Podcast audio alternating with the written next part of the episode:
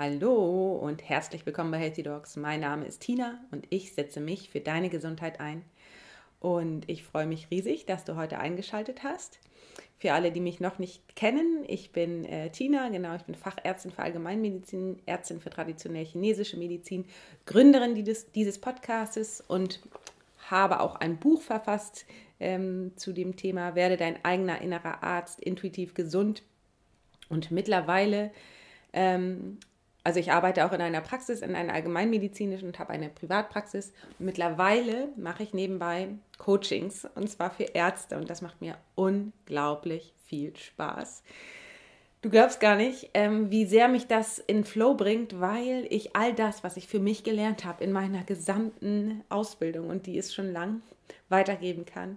Und ähm, es macht mich einfach unglaublich glücklich zu sehen, wie viel ich helfen kann und wie tolle Erfolge meine äh, meine Leute haben. Und wenn du jetzt äh, denkst, dass du vielleicht auch Interesse hast, mal mit mir Kontakt aufzunehmen oder so, dann melde dich sehr, sehr gerne bei mir. Wie gesagt, ähm, mir macht das große Freude und ich freue mich von dir zu hören. So, und auch wenn du ähm, dich mit dem Thema Angst auseinandersetzt, jetzt gerade durch die Krise, ähm, ist das nicht verwerflich. Vor allen Dingen ähm, erlebe ich bei sehr vielen Patienten, die vorher noch gar nichts mit Angst zu tun hatten, auf einmal Panikattacken. Und auch viele meiner anderen Patienten sind ein bisschen zurückgeworfen in ihren Themen. Also insgesamt hat diese Krise natürlich Auswirkungen auf jeden Einzelnen von uns. Und da ist es ja manchmal auch förderlich, Hilfe von außen anzunehmen. Ihr wisst, dass ich sehr ein großer Fan davon bin, Selbstverantwortung zu übernehmen und die Themen alleine zu behandeln. Aber auch ich nehme mir natürlich ähm, Unterstützung bei einzelnen Themen und habe auch selber einen Coach, beziehungsweise jetzt eine Frau, die mich coacht und gucke immer so, wie ich mit meinen Dingen, mit denen ich gerade beschäftigt bin, besser umgehen kann. Und natürlich ist es dann immer gut, jemanden zu finden, der schon da ist, wo man hin möchte. Naja, ähm, lange Rede, kurzer Sinn. Ich freue mich riesig, dass du heute eingeschaltet hast. Ich habe in letzter Zeit so viele tolle Interviews aufgenommen mit ganz vielen tollen Menschen, die jetzt alle nach und nach ähm, online kommen. Ähm, ich habe natürlich auch viel gearbeitet in der Praxis und deswegen kann ich nicht jede Woche eine Folge online stellen, aber das wisst ihr ja schon bereits. Und ähm, ja, ich wollte auch ankündigen, dass ich noch drei Wochen Resturlaub habe aus dem letzten Jahr.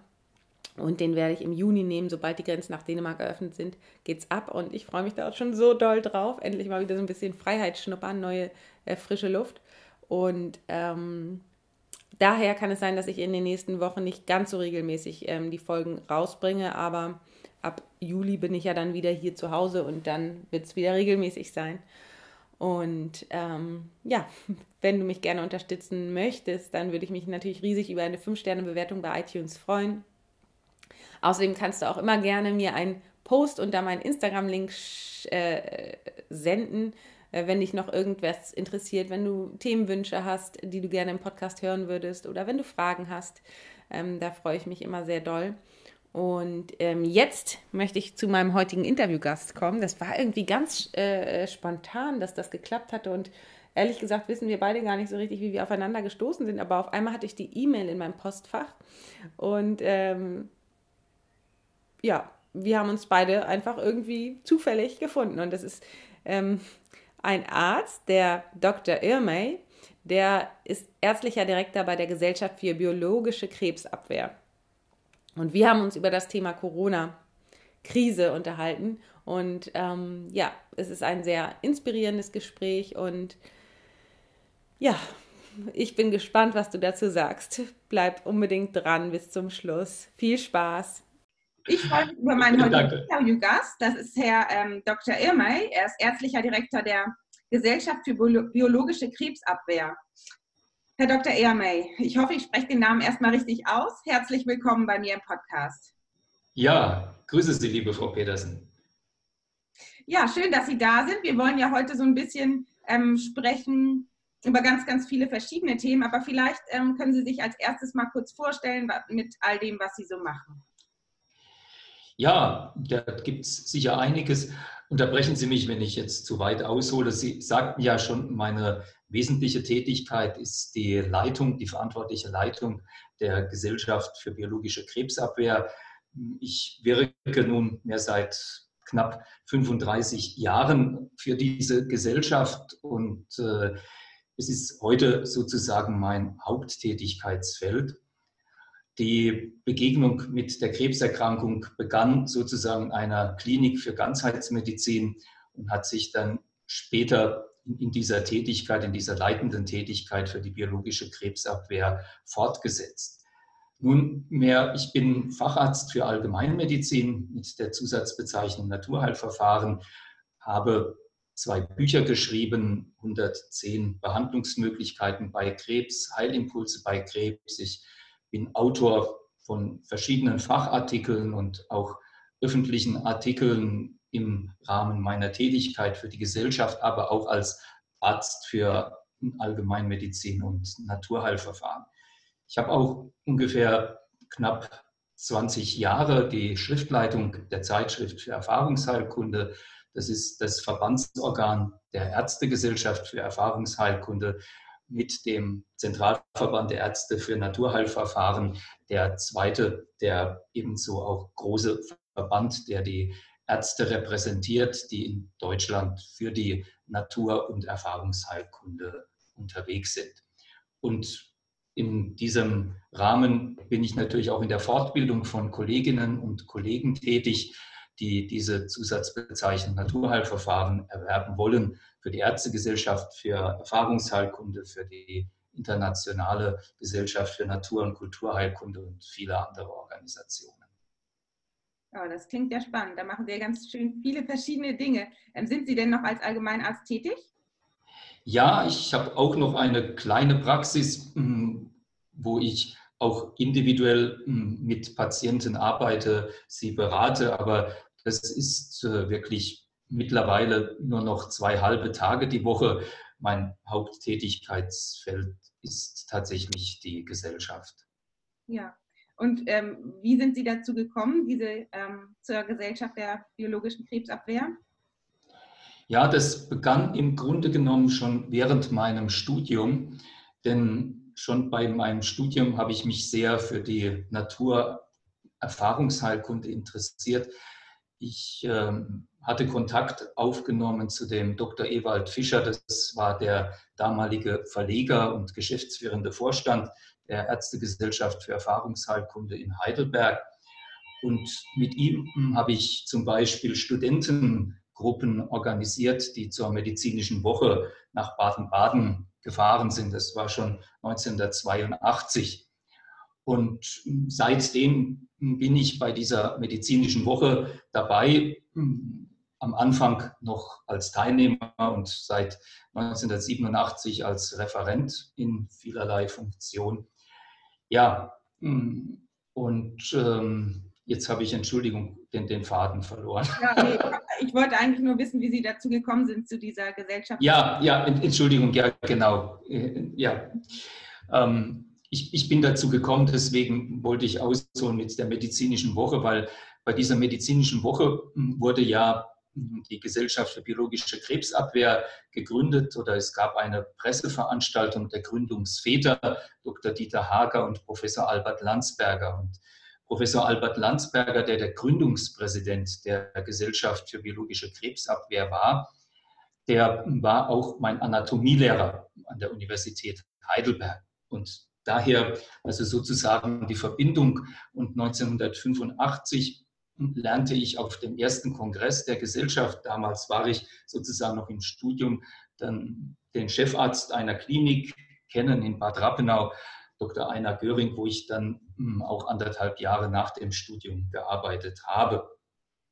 So kam ich also, wie gesagt, zur Gesellschaft und hm, ich kannte, wie gesagt, von der medizinischen Woche Dieter Hager, der auch mit Professor Landsberger, einer der Gründungsväter, wie gesagt, war, hm, später auch teilweise Geschäftsführer und der dann mir dann auch diese Aufgaben übertragen hat.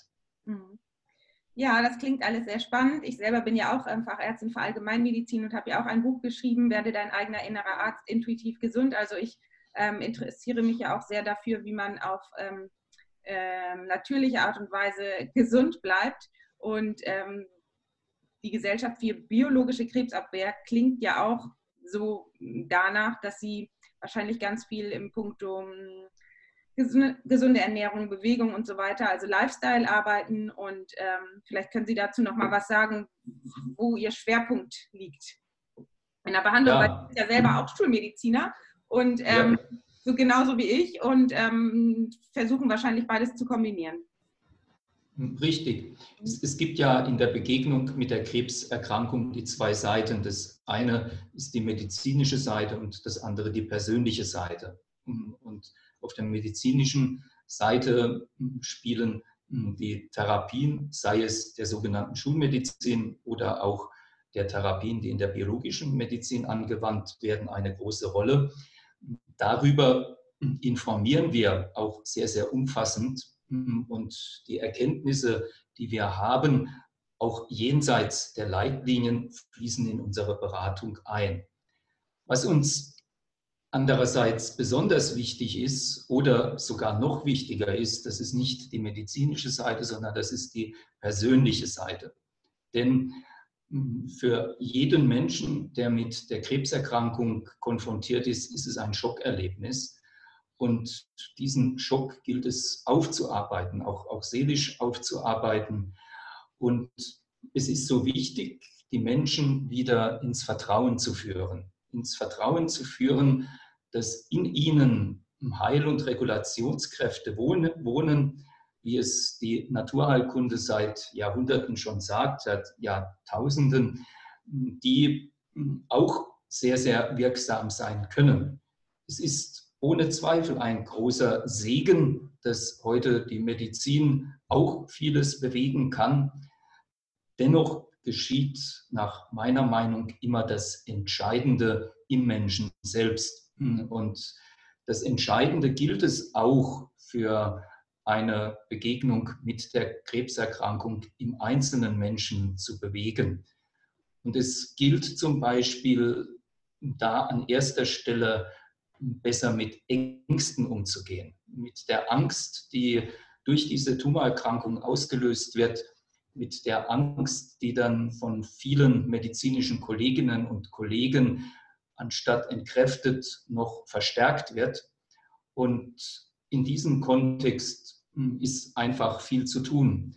Und da können die, die Menschen wirklich wieder beginnen, unbedingt auch etwas für sich zu tun, zu entspannen, sich mehr zu bewegen, sich bewusster zu ernähren. Ich bin schon vorsichtig bei diesem Ausdruck des Gesundernährens, denn gesund ernähren ist ein Begriff, den man nicht festlegen kann, weil was für Sie gesund ist, ist vielleicht ein wenig anders wie für mich. Und hm, eines der größten Fehler, die beispielsweise auch in der biologischen Medizin in dem Kontext gemacht werden, ist, dass dann eine Diätform, welcher Art auch immer, dann in ein absolutes Maß äh, verherrlicht wird, äh, auch im Sinne, wie es ein Kollege von mir sagt, im Sinne einer Diesseitsreligion. Und das ist auch nicht das richtige Rezept, sondern es gilt gerade auch im Kontext der Ernährung darum, dass Menschen wieder spüren, wieder fühlen, lernen, was wirklich gut für sie ist. Und wir dürfen ein ganz wichtiges Element nicht vergessen, das ist das Element der Freude. Der, der Freude auch an der Bewegung, an der Ernährung. Wenn Menschen in dieses Thema nicht mit Freude hineingehen, dann können sie es fast bleiben lassen. Verstehen Sie mich da bitte richtig? Also es, Bewegung ist natürlich gut und ein auf die Ernährung zu achten. Nur das sozusagen, die, die, die Freude, die halte ich für ganz, ganz essentiell. Und da ist es auch ein großer Fehler, dass Kolleginnen und Kollegen immer wieder nur mit dem Zeigefinger unterwegs sind und sagen, das darfst du nicht machen, das musst du machen, jenes darfst du nicht.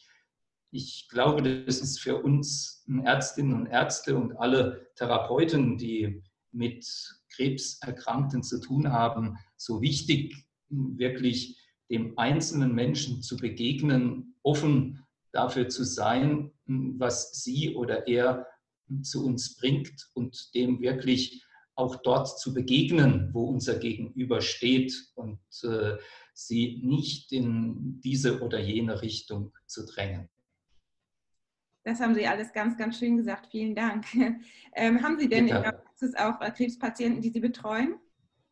Ja, also ich, ich begleite einfach auch äh, Patientinnen und Patienten persönlich, wobei im Wesentlichen sich meine Tätigkeit ähnlich wie wir es in der Gesellschaft tun, auf die Beratung und Begleitung. Äh, ähm, also das, das tue ich. Also ich äh, behandle in diesem Sinne nicht, dass ich jetzt Infusionen mache oder ich sage irgendwelche Therapien. Natürlich gebe ich Empfehlungen, aber für konkrete Therapien wie jetzt zum Beispiel Vitamin C-Infusionen oder äh, andere Therapien wie Hyperthermie, da verweise ich dann an Kolleginnen und mhm. Kollegen, weil das wäre auch im Rahmen meiner Tätigkeit, wo ich in der Praxis tätig bin, nicht möglich. Mhm. Ja, spannend.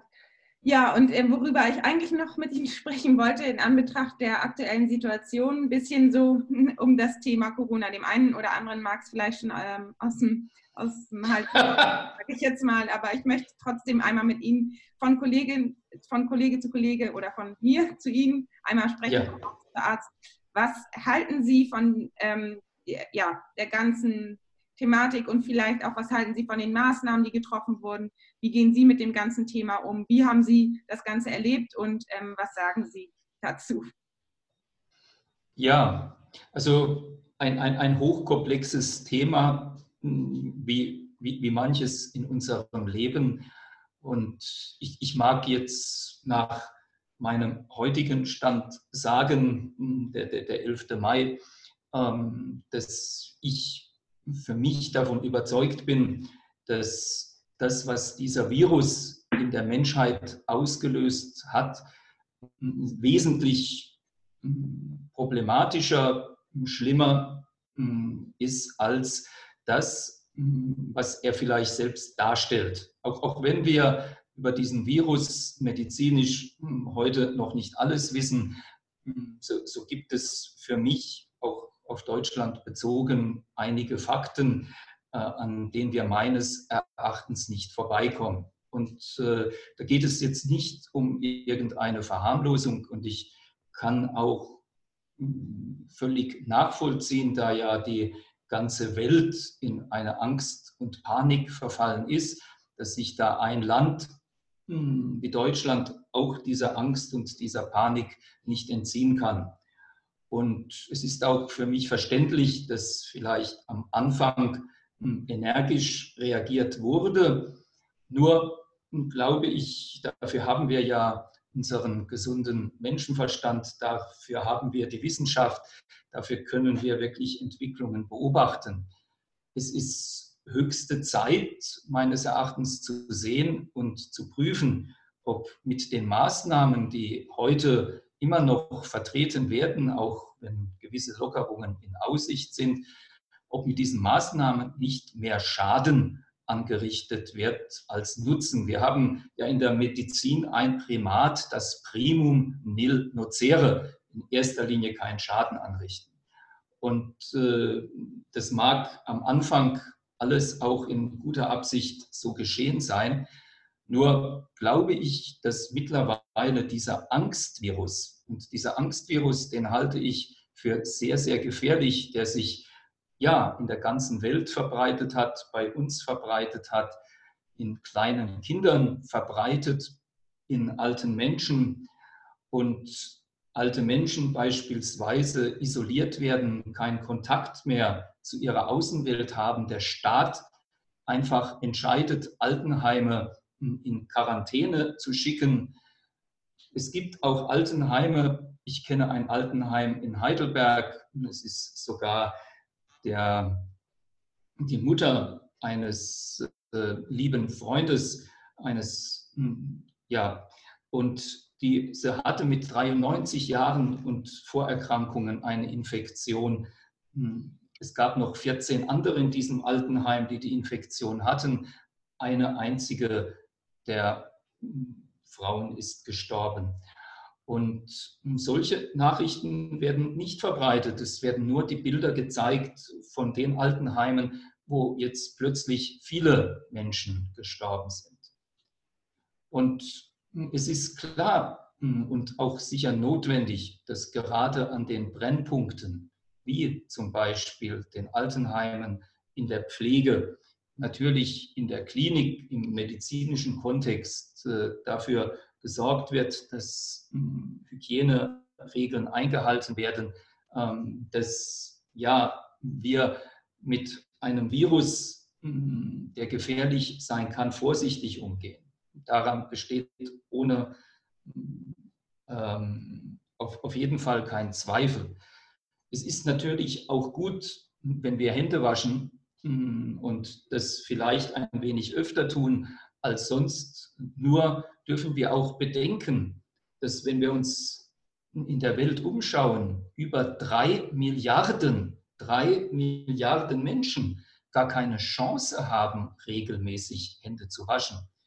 Wäre es nicht ein wichtiger Grundgedanke, dafür zu sorgen, dass, dass mehr Menschen Hände waschen können, damit sie auch eine Chance haben, dass es ihnen besser geht hm, und so gut geht wie uns.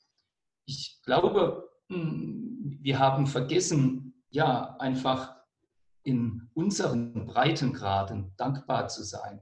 Dankbar zu sein für einen Staat, äh, der für sehr vieles sorgt, äh, dankbar für ein, ein gutes medizinisches System und äh, dankbar für die freien menschlichen Kontakte, die wir bisher pflegen konnten, ohne Angst, ja, und dass wir eine Demokratie sind. Und ich bin in einer größten Sorge, dass Menschen, die heute eine andere Meinung in unserem Land vertreten, sofort in die Ecke von Verschwörern oder Rechts- oder Linksradikalen gedrängt werden.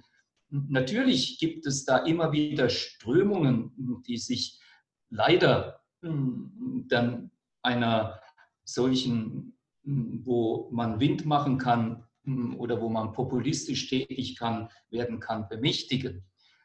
Ich darf aber auch sagen, dass es viele Menschen, dass es ärztliche Kolleginnen und Kollegen, Wissenschaftlerinnen, Wissenschaftler, Professoren gibt, die auch andere Meinung vertreten und die weder Verschwörungstheoretiker noch irgendeiner politischen Couleur angehören.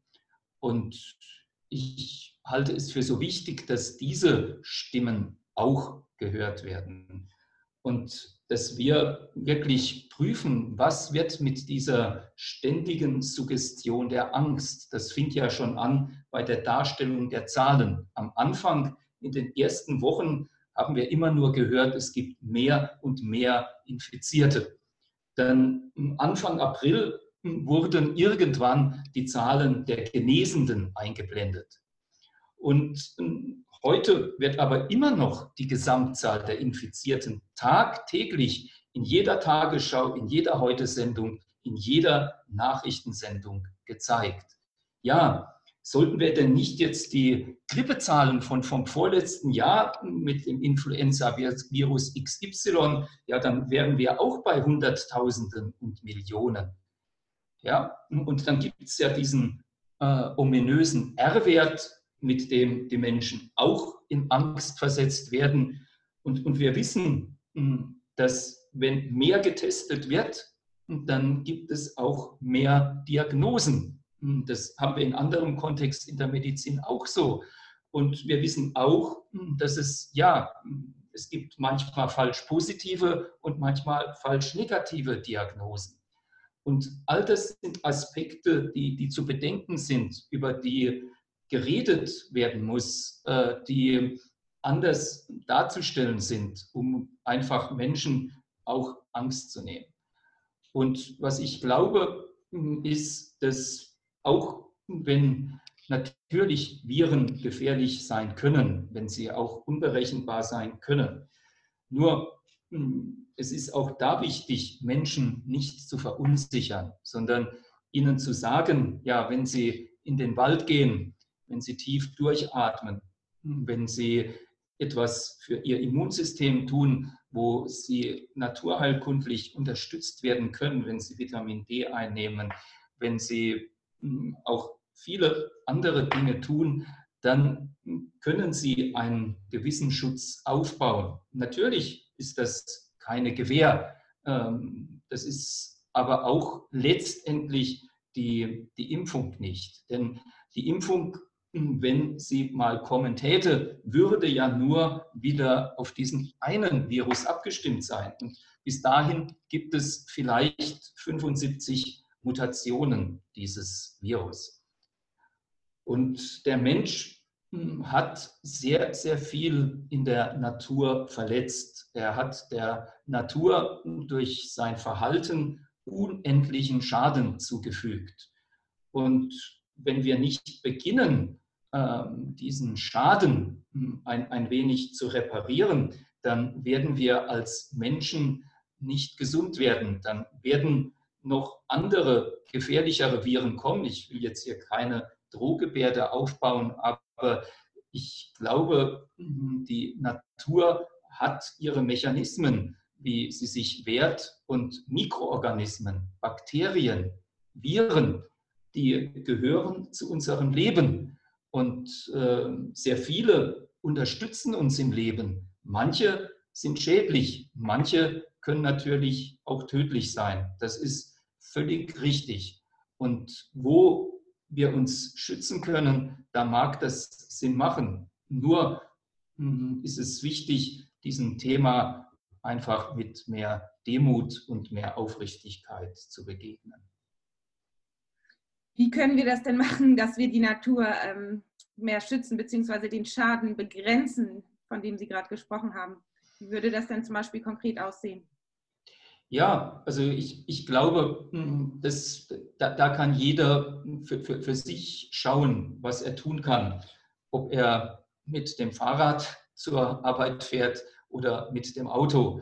Ja, hm, ob er viel Fleisch isst oder wenig Fleisch. Es geht ja noch gar nicht darum, hm, jetzt den absoluten Fleischverzicht zu propagieren. Das könnte auch sinnvoll sein. Aber ähm, auf, auf jeden Fall entstehen ja beispielsweise durch diese unendliche Massentierhaltung und unsägliche Massentierhaltung so viele Schäden. Ähm, und es ist ja interessant, dass dann plötzlich Meldungen kommen von Schlachthöfen, wo sich auch dieser Coronavirus explosionsartig verbreitet. Das wäre doch jetzt der Moment, da mal genau hinzuschauen ähm, und zu prüfen, ob das, was wir tun, eigentlich richtig ist. Und mh, hm, damit könnte ich dann noch viel, viele andere Beispiele also anführen. Äh, ich glaube, mh, hm, was ja jetzt in dem Kontext des Geschehens ganz aus dem Blick geraten ist, äh, ist ja das Thema des Klimawandels. Und da sehen wir ja durch diesen Virus ausgelöst sehr, sehr viele positive Erscheinungen.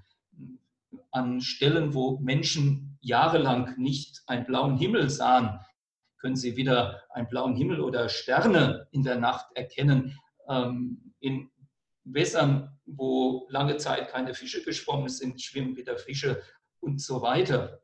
Und das sollte uns doch nachdenklich zu machen, unser Tempo doch mm, ganz entscheidend mm, ein, ein wenig zu reduzieren und von diesem äh, unendlichen Wachstumsgedanken immer mehr, immer schneller, immer besser da ein, ein wenig wegzukommen und die Menschen wieder mehr Chance zu geben, sich auf sich äh, und tatsächlich das, was das Leben von uns möchte, zu, rückzuführen und sie zu besinnen. Mhm. Und da spielt ja auch das Thema Dankbarkeit, was wir vorhin gesagt haben, eine ganz große Rolle. Ich habe das ja. Gefühl, dass diese Krise oder dieser Stillstand bei vielen auch eine gewisse Art von Dankbarkeit gerade für das, was man eben schon hat, für Gesundheit, für Familie, für Natur ausgelöst hat. Das finde ich natürlich auch ganz positiv daran. Es gibt ja immer positive und negative Dinge, die ähm, passieren. Ähm, ja. Ich möchte noch mal ganz kurz ähm, auf das Thema Angst äh, zum Schluss äh, zu sprechen kommen. Und zwar ähm, habe ich selber, bin ich Expertin für das Thema Angst, weil mhm. ich viele Angstpatienten betreue und auch selber eine Zeit lang, also im Studium unter Angst und Panik gelitten habe.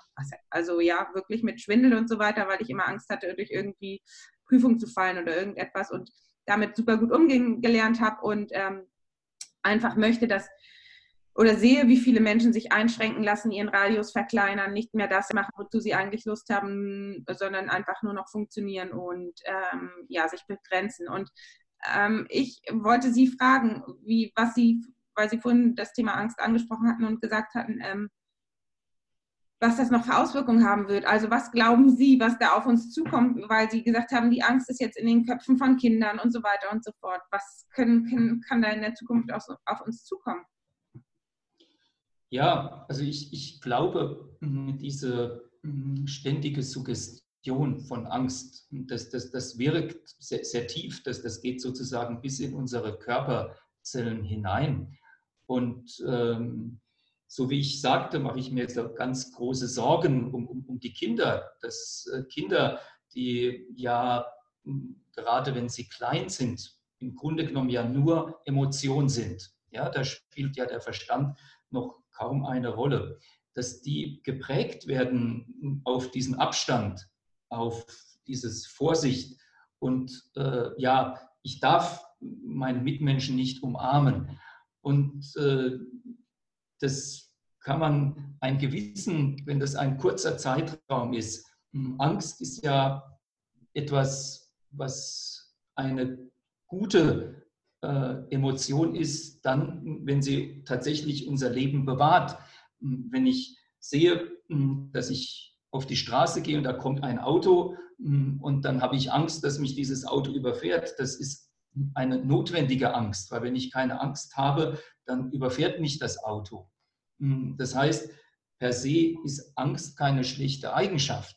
Nur wenn ich allem und jedem im Leben mit Angst begegne, wenn diese Angst sich chronifiziert, wenn die sich sozusagen auch in dem Hinblick in unser System imprägniert, wo sie nicht notwendig ist, dann mhm, wird sie problematisch. Dann brauchen wir sehr, sehr viele Gespräche, dann brauchen wir Therapeutinnen und Therapeuten, die uns unterstützen. Und wir haben ja heute gute Möglichkeiten in der, in der Psychotherapie, das EMDR und viele andere Dinge, äh, die heute hm, getan werden können von Menschen, um ihren Ängsten zu begegnen, um diese Ängste zu relativieren und ihnen den, den richtigen Stellenwert zu geben.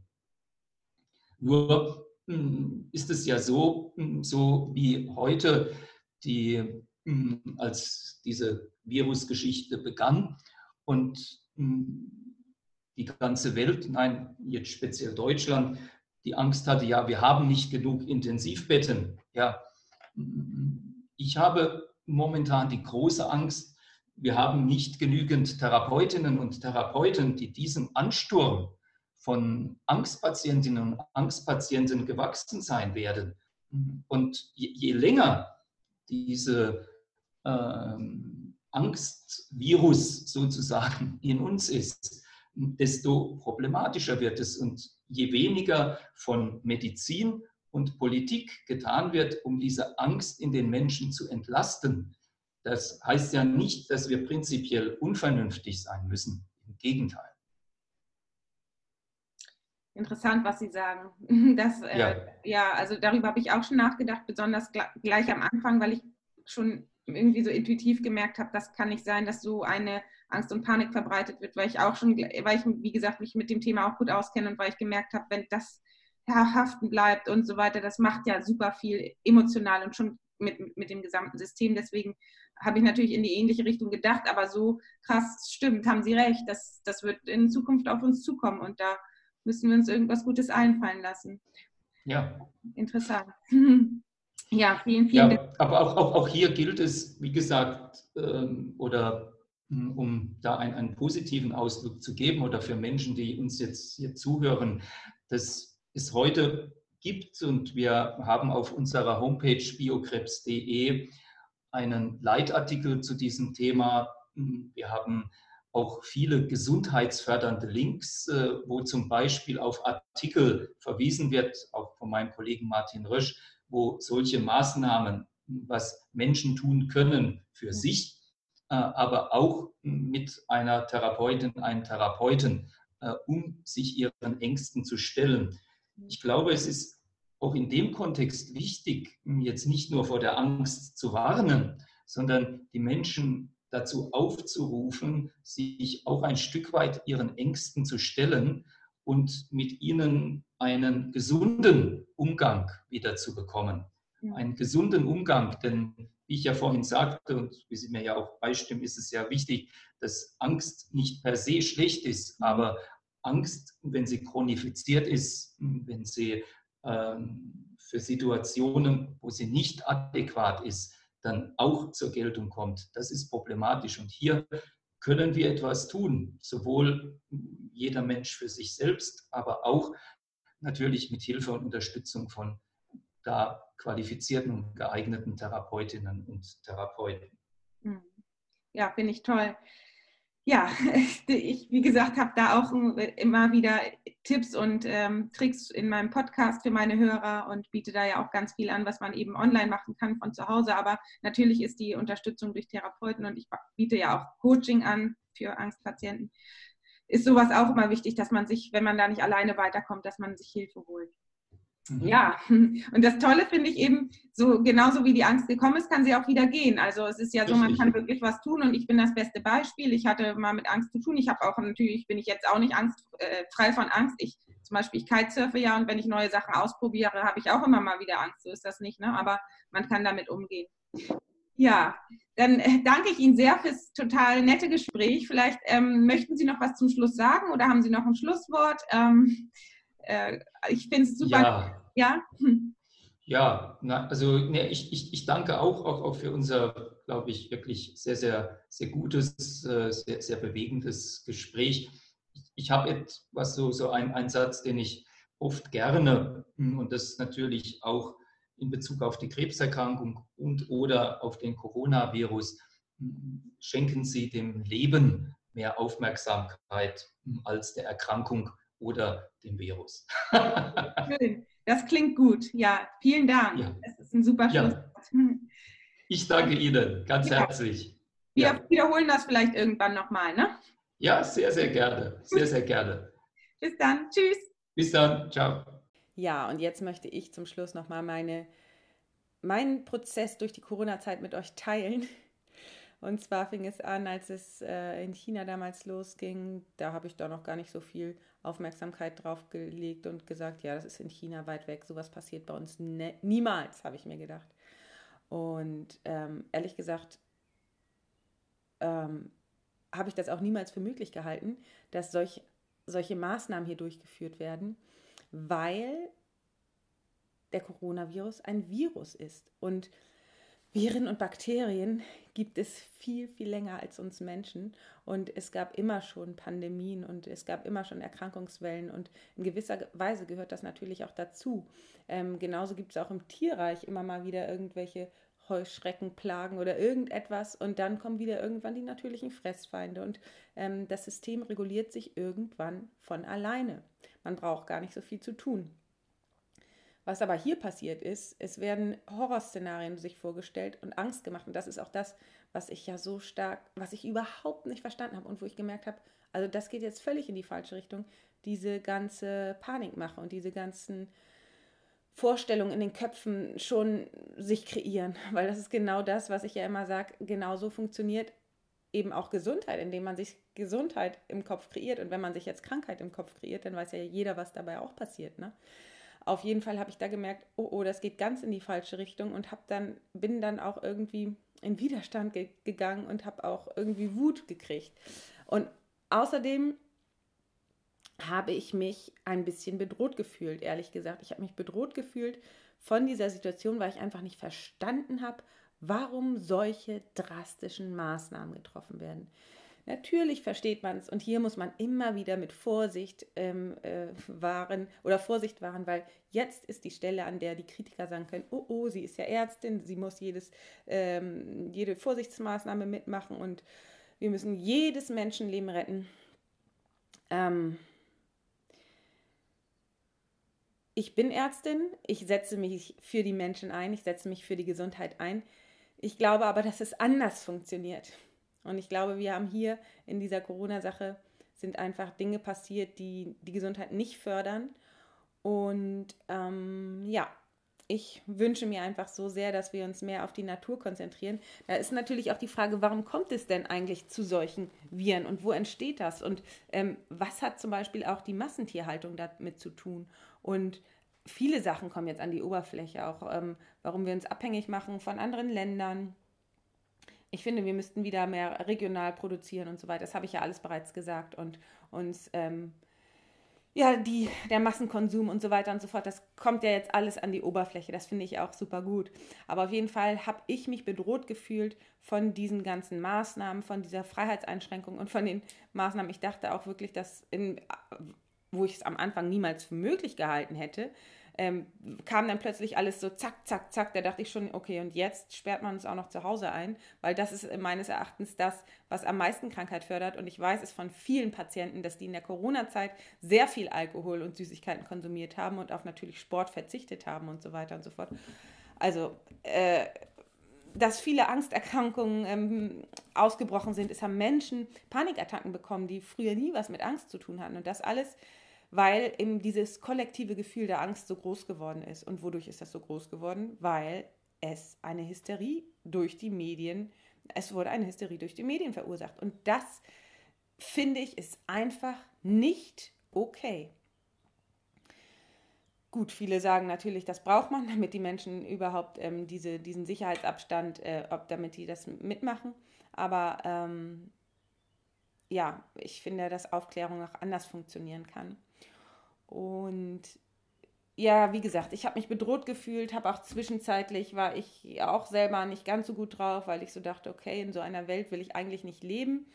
Ähm, dieses ganze Technische und es wird immer mehr, es wird einfach so wenig Vertrauen in den, in den menschlichen Körper und die Systeme an sich ähm, gelegt, dass ähm, wenn man das Immunsystem stärkt, dass man einen Virus schon überleben kann. Und kommen natürlich jetzt wieder viele ärztliche Kollegen und sagen mir, ja, es gibt junge Menschen, die sind an Corona gestorben. Das gibt es alles, das glaube ich. Und es gibt auch immer Ausnahmen. Das möchte ich gar nicht sagen.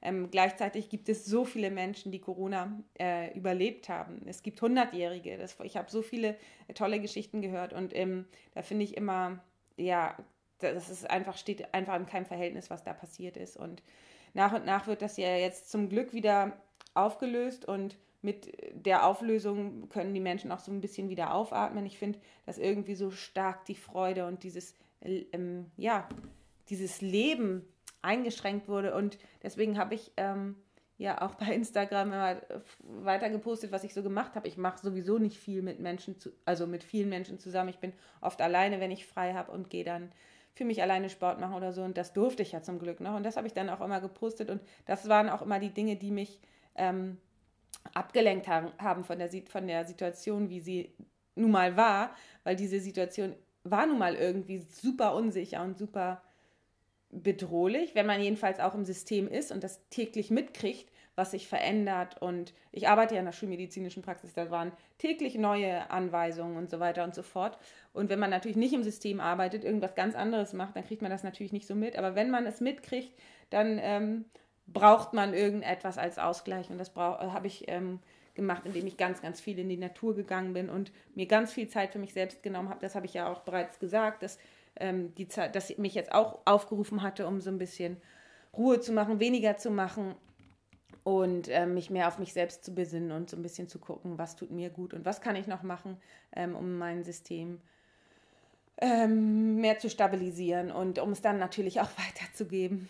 Darum geht es mir ja auch immer. So, und ähm, jetzt ähm, sehe ich, wie gesagt, einfach in der Praxis oder dass viele Menschen so, Rückschläge haben oder in ihren Entwicklungen gebremst wurden, in ihren positiven Entwicklungen durch die ganze Sache. Und ähm, aber auch viele Menschen wachen auf, gerade durch solche Sachen wie jetzt Angst oder Panik, kommt man natürlich ins Nachdenken und kommt man dazu, Dinge zu hinterfragen und sein Leben neu zu sortieren. Und das finde ich total schön. Und ja, das unterstütze ich immer super gerne. Und ähm, ja, ich bin jetzt einfach so ein bisschen gespannt, wie das Ganze weitergeht und ähm, denke mir einfach oder hoffe einfach, dass wir weiterhin zur Normalität zurückkehren und dass wir auch andere Erkrankungen mal wieder oder andere Dinge mal ähm, wieder in Fokus nehmen können. Wie jetzt zum Beispiel, es hat so viel unter, äh, während dieser Corona-Zeit, es hat so viel, ist so viel nicht passiert. Es wurden Patienten mit Krebs nicht operiert, es wurden ja, ganz viele Operationen wurden gestoppt. Es wurden die Menschen in den Fliegenheimen nicht mehr richtig versorgt, weil einfach nur noch auf Corona geguckt wurde. Es, es ist so viel stehen geblieben und das, finde ich, muss jetzt irgendwie alles, dem darf jetzt wieder mehr Aufmerksamkeit geschenkt werden. Und vor allen Dingen der Gesundheit.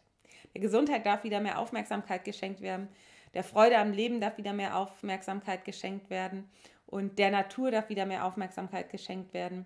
Und das ist wirklich für mich, ist wirklich dieses, ähm, ich habe da so einen ganz, ganz tollen Film gesehen, ich weiß aber leider nicht mehr, wie der heißt, wo so ein äh, junges Paar eine, einen äh, Betrieb aufgemacht hat in den USA irgendwo, wo ähm, die äh, wo sie so eine Farm aufgemacht haben mit ganz vielen verschiedenen Gemüse- und Obstsorten. Und zwar ähm, in so einer, ich kenne mich damit nicht so gut aus, deswegen weiß ich die ganzen Namen dafür nicht, aber in so einer wirklichen Biokultur und dann geguckt haben, wie alles miteinander wächst. Und zwar nicht so, hier ist das Apfelfeld riesengroß und hier ist das Bananenfeld daneben oder so, sondern ihr, ihr, merkt, dass ich mich nicht auskenne, aber wirklich so alles ineinander. Also eine Wiese und da wächst irgendwie so, wachsen, wachsen alle Sorten zusammen. Und das dauerte, glaube ich, fünf Jahre, bis das äh, sich so ähm, aufgebaut hat, dass es auch wirklich ähm, Früchte trug. Und es kamen auch, deswegen habe ich das von mit der Heuschreckenplage gesagt, es kamen auch Niederschläge, also es kamen auch Zeiten, wo wirklich ähm, irgendwelche natürlichen, äh, irgendwelche Tiere ähm, Ernte vernichtet haben und dann stand alles vor dem Zusammenbruch. Aber dann, nach einer gewissen Zeit, kommen wieder die natürlichen Fressfeinde und bringen das ganze System wieder ins Gleichgewicht. Und das ist das, was ich meine. Wir äh, dürfen vertrauen, dass die Natur an Gesundheit interessiert ist und uns wirklich ja, unterstützen möchte. Und wir brauchen keine Angst zu haben, dass wir Medikamente brauchen, benötigen und davon abhängig sind. Das ist einfach nur das, was ich weitergeben möchte und was mir so wichtig ist und was ich ja an dieser ganzen Corona-Sache nicht so richtig verstanden habe. Und ähm, es gibt immer Ausnahmen, das sage ich jetzt nochmal, weil gerade dieses Thema ja so wirklich sensibel ist, da kriegt man ja sofort von allen Seiten, ah, aber hier ist ein junger Mensch gestorben. Das glaube ich auch alles. Es sterben auch junge Menschen auch an anderen Erkrankungen.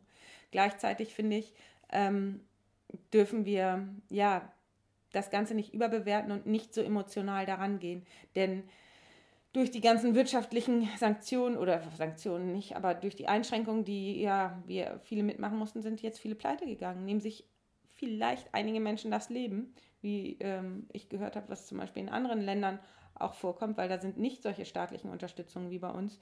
Und äh, ja, es wurden halt Existenzen kaputt gemacht. Ne? Und das ähm, führt auch noch kann, also wir müssen gucken, was jetzt alles auf uns zukommt.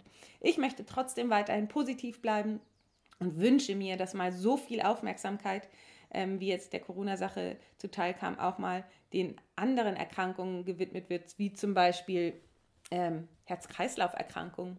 Warum entstehen die denn? Warum entstehen denn zum Beispiel KHK? Warum ent, also äh, äh, koronare Herzkrankheit? Warum entsteht Diabetes? Warum entstehen Krebserkrankungen? Warum? Was machen wir ähm, sozusagen? Was, was tun wir da? Für dass die Sachen entstehen oder beziehungsweise was können wir eigentlich tun, um sie zu verhindern. Und darauf wird überhaupt kein äh, äh Fokus gelegt. Es werden, ist, man kann Zigaretten kaufen, man kann Alkohol kaufen, man kann im Supermarkt diverse Produkte kaufen, wo super viel Zucker drin ist und wundert sich dann, warum man ähm, diese ganzen ähm, ja, die neu modernen Erkrankungen bekommt oder metabolisches Syndrom mit Fettleibigkeit und Bluthochdruck und so weiter und so fort. Auch ähm, der Stress im Alltag gehört ja auch dazu.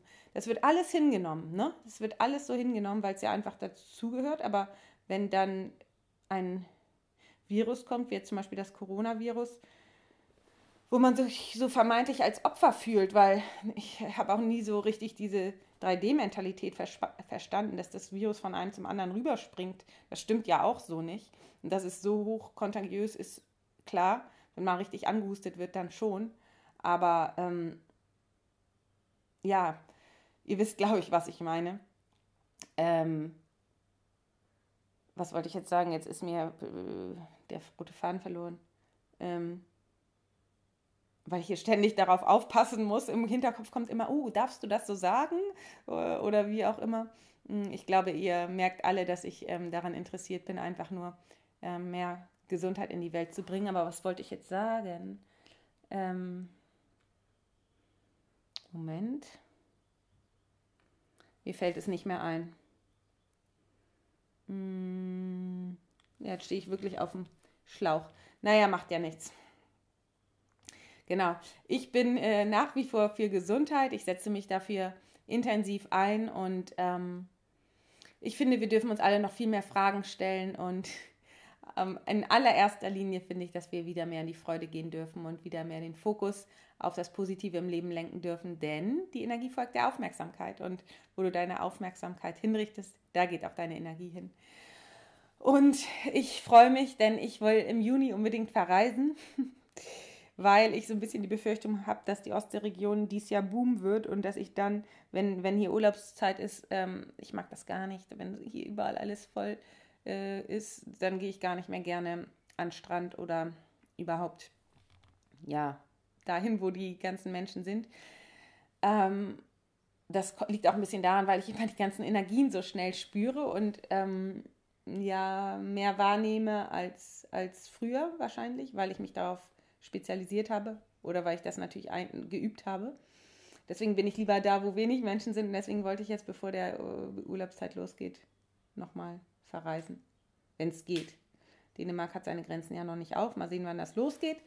Und wenn dann in der Zeit keine Podcast-Folge äh, kommt, dann bitte nicht böse sein. Deswegen ähm, sieht es, seht es mir nach, wenn ich dann im Urlaub bin. Danach kommen aber wieder Folgen. Es kommen, äh, ich habe ganz, ganz super tolle Interviewpartner gehabt schon und die werde ich euch alle präsentieren. Und genau, unser Rise Sister Rise Retreat, also das, was Susanne und ich veranstalten, ähm, dieses Motivationsretreat äh, für Frauen findet im November wieder statt, 7. bis 9. November im Töpferhaus am Bistensee. Da freuen wir uns schon super doll drauf. Und ähm, ja, wenn du Arzt oder Ärztin bist und ähm, dich ja vielleicht im Moment in deiner Haut nicht so wohl fühlst, überlegst, ob der Job noch das Richtige für dich ist oder ja, mit irgendwelchen persönlichen Dingen zu tun hast, melde dich sehr gerne bei mir. Du weißt, ich coache Ärzte. Ich bin selber Ärztin und hatte selber eine nicht so ganz tolle Zeit und weiß, wie man sich fühlt und kenne alle Probleme, die man als Arzt hat. Und ähm, ja, wie gesagt, wenn du dich da angesprochen fühlst, nimm gerne mit mir Kontakt auf. Zu dem Thema Angst bin ich auch Experte. Ich habe ja meinen Online-Kurs Angst rausgebracht und über Ängste und ähm, genau, berate auch jeden, der sich da angesprochen fühlt oder der ein Problem hat und Hilfe benötigt. Also, Jetzt habe ich auch ganz schön lange gequatscht. Ich sage jetzt erstmal für heute alles Liebe. Bleibt gesund, deine Tina.